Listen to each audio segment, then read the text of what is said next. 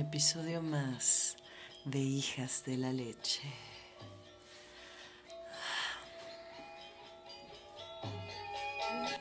La última de las últimas de Netflix. ¿Qué pasó con Gambito de Dama, queridas patronas? ¿Ya la vieron? Comenten si la vieron y les gustó y si no, No se la pierdan. Gambita de dama, pinche ajedrecista pesada. Y bueno, ahorita vamos a hacer un análisis muy profundo, la verdad muy, muy gustoso, muy feliz, de Gambita de dama. Gambita di dama. Gambito di dama es este, el nombre de una jugada en ajedrez. Que la verdad desconozco, soy neófita en ajedrez.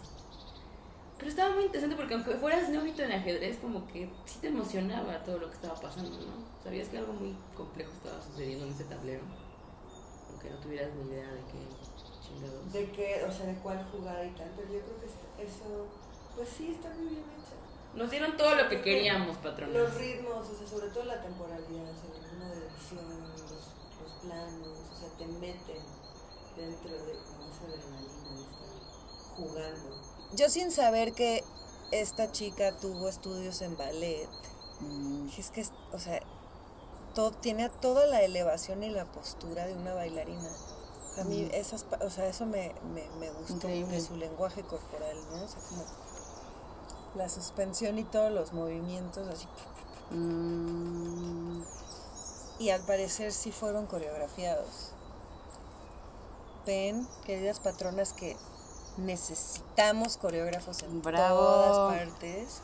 Así que ya saben, contrátenme si necesitan hacer cualquier tipo de evento. Ujú. Necesitan un coreógrafo. Cualquier tipo de construcción. Necesitan un coreógrafo. Muy Así bien. que, bueno, Resulta que este iba a ser un capítulo de mitos y leyendas dentro del patriarcado, porque recuerden que sí vamos a hablar de historias de terror, historias tristes, amargas, Trágicas. tra- del patriarcado, pero también están estos mitos y leyendas, o sea, estas, estas figuras que uno apenas su pobre mente patriarcal y colonizada puede imaginar. Y entonces resulta que estábamos felices porque este era el capítulo dedicado al mito y leyenda Gambito. Pero resulta que se está convirtiendo en una historia del patriarcado, una historia más de terror del patriarcado. Porque si tú te metes a buscar, a ver, si o no les da curiosidad pensar, imaginar que esta persona existió. Fue lo primero que yo me pregunté. sí, yo también lo hice. O sea, no sé si lo primero, pero Claro, me lo pregunté de cómo fue real, es real, esta mujer existió. Exacto. Si existió, no mames, ¿por qué no hay un culto a esta morra? Entonces, si tú te metes al internet y preguntas, ¿existió Gambito de Dama? Bueno, no, haces bien la pregunta, ¿no? Ya te vas a la miniserie, bla, bla, bla. que sí te Existió Beth. Existió Beth. Y todos te dicen que no. Todos terminan diciendo que es una ficción, que se recoge de un libro que se escribió en 1983. Pero, queridas patronas, sí existió una mujer llamada Judith. Polgar, de origen polaco, que bueno, es una maravilla conocer su historia y su biografía, que, créanlo o no, es muy parecida a la de Death Harmony en Gambito de Dama. La novela se publica en el 83 y Judith Nace en el 76. nace en el 76. A los nueve años, ella ya había ganado su primer torneo internacional. De ahí en adelante fueron solo una serie de éxitos, porque lo que es muy curioso y maravilloso de la vida de Polgar es que, que creció en un entorno de ajedrez, de juego, de pasión por el juego, con sus dos hermanas y sus papás. Fueron educadas en casa por los Polgar en un método para hacer genios.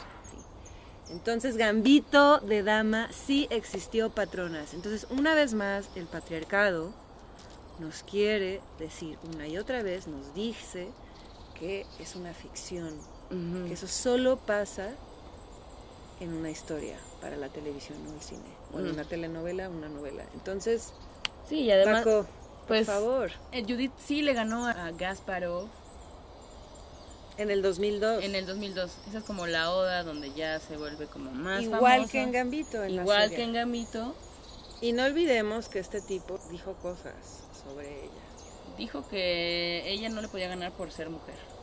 Así. Así. lo dijo textualmente. Una mujer no puede sostener una partida Prolongada. prolongada. Entonces, pues mira que lo sostuvo y que lo aniquiló gozosamente en el 2002. Entonces, Posterior a eso, ella se retiró ya en el Ya se retiró, 2014 y ahorita es una mujer que tiene una fundación y se dedica a enseñar ajedrez a más niñas, niñas. niñas, claro. Wow. Entonces, pues es una mujer increíble. Qué mal que Netflix no mencione nada, Ajá. no haga alusión a que sí existió un personaje como Judith Butler. Entonces, una historia más, patronas, de un patriarcado hostil que pone en duda nuestra inteligencia y capacidad. Sí, no, imaginen la cantidad de fans que ya habríamos más en el mundo tomando, eh, eh, poniendo el foco en eso, en el ajedrez. Es otra trinchera, donde también se está, hay quienes están librando la batalla por la igualdad. Entonces defendamos, defendamos ese, ese, ese corazoncito, esa ilusión de que sí, Beth, Gambito de Dama, sí existió. Está basada en una historia real, amigas, patronas. Patronas, ¿qué les Judith parece? sí existió y fue una chingona y le ganó al pinche Gasparov ruso cara de piedra que decía que no le podía ganar a Que una era mujer. imposible. Pues se tragó sus pinches Se palabras. las tragó para que vean, patronas, que sí se puede. Sí se puede y bueno, eso es muy a punto y aparte con que aunque no hubiera existido, está muy bien hecha la serie y, y el mismo autor, el sí, el autor de la novela dice que pues es una oda a las mujeres inteligentes. Y entonces, pues muchas gracias por esa oda porque está muy bonita y fue además un presagio de lo que estaba viniendo, de lo que ya estaba Sucediendo. sucediendo. La pequeña Polgar tenía seis Sí. años cuando la, la novela fue El arte presagiando. publicada. Patronas, vean Gambita de Dama también Por en su- favor, En su kit, en su kit de, de, de- de pa- despatriarcalización del imaginario. Ahí tiene que estar Gambito de Dama. Gambito de dama completamente. Entonces, otra pregunta. Vamos a poner ahí el dedo en la llaga. Las mujeres que mueren por sus hombres, por amor. Si no, a ver, entendimos lo mismo. El papá de Beth tenía otra familia. Y la mamá de Beth era su amante. No, ellos, O ellos se eran divorciaron. familia y la- pues, no sabemos por qué ella se va, se abre. Bueno, es lo que entiendo. Parece que ya después es que él se busca otra familia. Pero, pues igual ese güey tampoco, o sea, tampoco luchó por su hija. Pero es eso, ella se mató por él. Sí, cabrón. Entonces, Otro Otro arquetipo. arquetipo. O sea, es que es la mujer, o sea, matemática, es lista, porque las cosas que se ve que le dice a Beth son Sí. de son de, de liberación de mujer, otro, otro chip. Y sí, de pronto, pues es fuerte, ¿no? Como ver la imagen de la tesis de la doctora en matemáticas, mamá de Beth, y después verla llorando, humillándose en la casa de- del hombre, de, con su otra familia, con su niña de cuatro años en el coche. O sea, qué dura imagen, qué fuerte. Y que lo mismo sucede con la mamá adoptiva de Beth. Exactamente. muere de hepatitis. Eso se sugiere. Eso se sugiere, no sabemos muy bien, pero Pero pues como que se puso una peda. así. es una pedota, ¿no? Pues, cirrosis va ahí, ¿no? Sí, yo creo que o sea, ya tenía cirrosis y, y ya sería. ¿Pero por qué? Porque de, el se- pinche Manuel se... Que además es mexicano. Y, O sea, también ahí, ¿qué onda? También esa representación del mexicano. Como este güey, pues, ligador. ligador y rico y todo, pero... Bailador y Bailador y coqueto y como súper atento y no sé qué. Que es tipo el que frecuenta lo- el bar de caballeros. Era un caballero totalmente. Y que justamente como buen caballero, pues tenía su iglesia y varias capillas. y como no, la amante de, de ocasión, así de La gringa. la gringa. Entonces está retratando un momento histórico, 60s, casi 70s, en donde la mujer, el estereotipo de mujer era esposa, sumisa, que verdad- sufría, ¿no? Creo que eso es el gran acierto de Gambito de Dama. Creo que están retratadas esas generaciones y que son los errores que ya no debemos cometer, patronas, como esta nueva generación. No te vas a... O sea, ¿qué les dijimos en el primer capítulo? Aquí no, ni nos vamos a suicidar, ni nos vamos a Ni nos un cabrón. vamos- O sea, Exacto. Ni nos vamos a arrastrar por las banquetas. ni por las cosas de los amantes Amantes casados, casados. Porque vean, eso es desastroso lo que sucede. No es de que nos demos golpes de pecho y de que digamos, Para nada. el suicidio te vas a condenar o la mujer casada se va a ir al diablo, o sea, el amante de la casa. No, y No, no, ama- no. amar profundamente a alguien, eso es legítimo y eso es una sí. capacidad humana maravillosa. Exacto. Pero morir por un hombre. Exacto, no, ya, es que una cosa es que sean eventos aislados y otra cosa es que sea un discurso que se reproduce una y otra y otra otra y otra y otra y vez. otra Entonces, vez. ¿qué te están diciendo? Claro, mi vida no vale más que cuando tengo un cabrón al lado. Y no importa que tenga un doctorado y Que sea una matemática, una matemática y que chingona, sea que tenga una hija, una hija genial, y brutal. genial, o sea, es que sabes dejarlo todo por. Otra vez ahí está. Ajá. Entonces, y creo que son, están retratadas esas generaciones de mujeres que se están dando cuenta, que buscan su autonomía, que buscan ejercer una profesión, que, que pero que a la mera hora esa encrucijada del discurso hegemónico las vuelve a poner ahí. Y, y fíjate de todos los arquetipos, ¿no? O sea, las dos mamás estarían dentro como de, la, de, la- de las locas, la loca. Mujeres muy talentosas, muy inteligentes, pero locas, Ujú, porque están solas o porque son falocéntricas. ujú. Ese es el problema. Que ellas no lograron tener una vida y sostenerse Mm. por sí mismas, no como un acto de sacrificio, de la mujer libre tiene que estar sola, o sea, para nada, no tiene nada que ver con eso. Es con poner al susodicho o la verguini al centrini, o sea, es eso. Entonces Beth tiene esas referencias y Beth no sucumbe. Exactamente, o sea, Beth, su pasión es el ajedrez, Pero en Gambito de Dama existen esos conflictos, pero existen como existen muchas formas de relaciones humanas en su vida. Porque sí tiene alianzas con mujeres, el caso con su mamá adoptiva, Uf, esa que es una gran alianza, es profunda, así como tiene alianzas con hombres en diferentes niveles, y rivalidades con hombres, también tiene esa rivalidad con esta chica patriarcal de la, de la De high school. high school.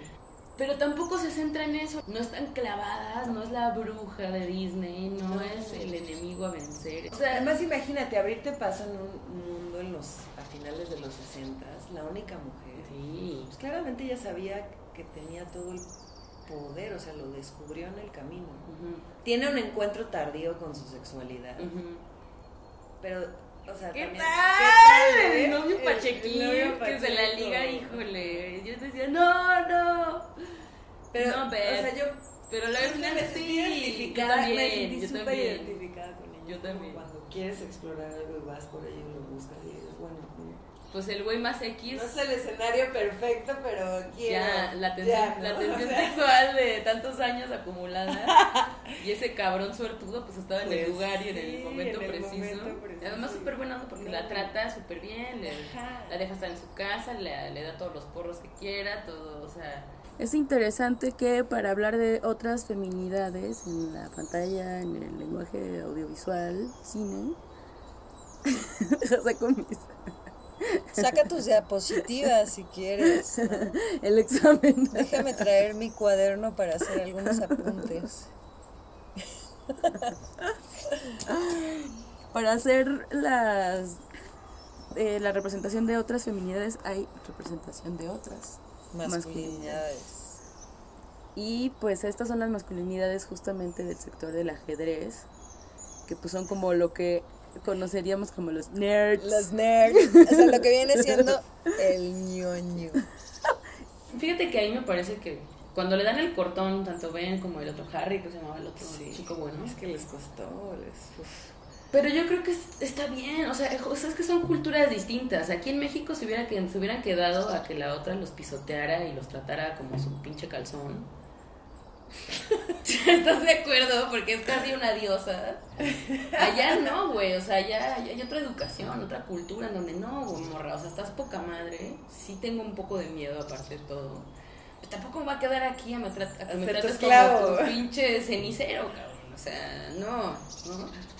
Entonces creo que Ese cliché del genio, de lo que llamamos en este podcast el artista, egoísta. El artista egoísta es un arquetipo, podemos decir que hasta fue creado Por Hollywood, por toda la industria del cine han creado este estereotipo Sí, del artista egoísta, del intelectual eh, alborotado, del genio inadaptado. atormentado, atormentado. sí, inadaptado Entonces, social. inadaptado social completamente. ¿no? O sea, no es funcional en términos prácticos. Entonces, pues a Gambito pues le tocó esa embarrada. Esa embarrada que bueno, porque como es inteligente, Ajá, como es muy inteligente, pues debe estar loca, ¿no? Ajá. Interesante en contraste con la vida de Judith Polgar. Ella tuvo dos hijas, se retiró por algún momento para parir y después regresó a jugar torneos y ganarlos. Entonces, bueno, aquí dista mucho la realidad de la representación. Otra vez esos precios que tuvimos que pagar todos por ver un producto de Netflix. O sea, al final sí digamos que tiene otra vez este patriotismo característico de los productos gringos y te convencen que ellos son los chidos. Porque realmente hay momentos así, como o- todo es una ficción, ¿no? Pero, o sea, ya aquí que sale del orfanato y ya resulta que es la que le paga el viaje. O sea, bueno, creo que me salté muchísimos pasos, pero lo que es que... O sea, sale del orfanato y resulta que es la que le paga el viaje. Patronas, ¿qué dijo? Ayuden a descifrar las teorías de Baco.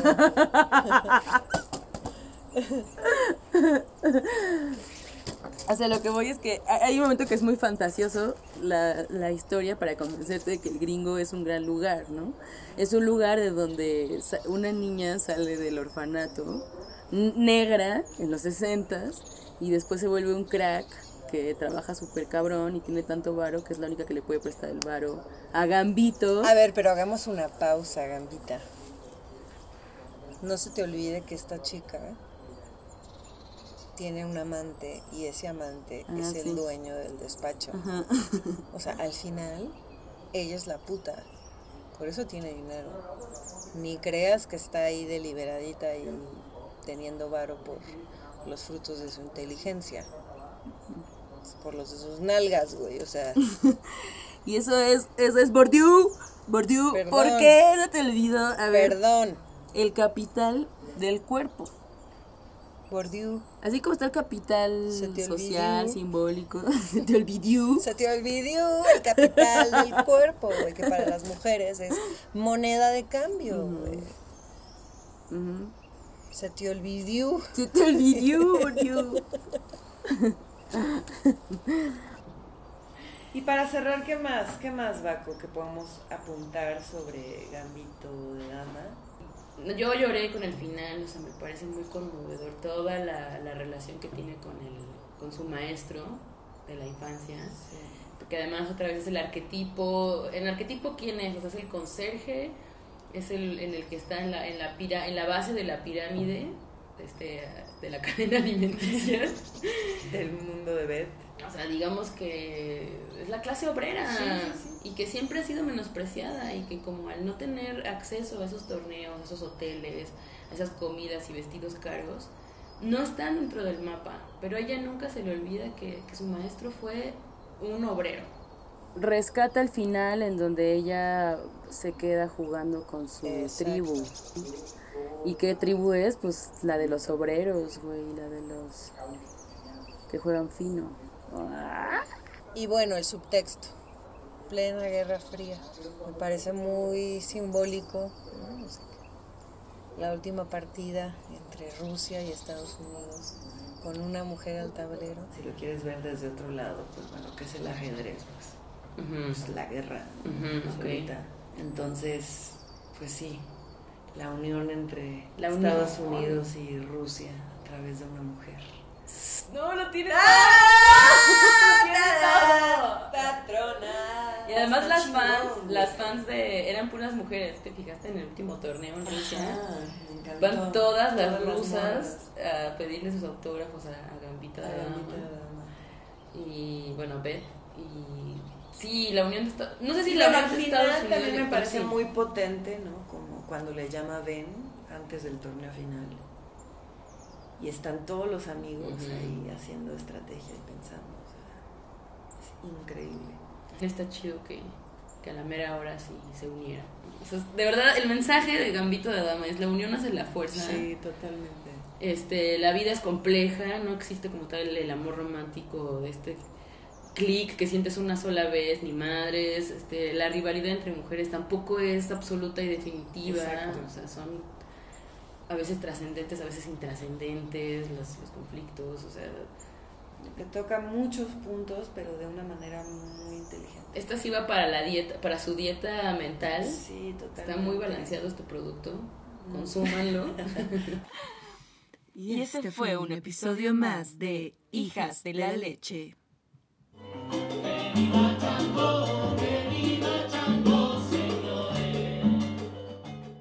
producto de buena calidad.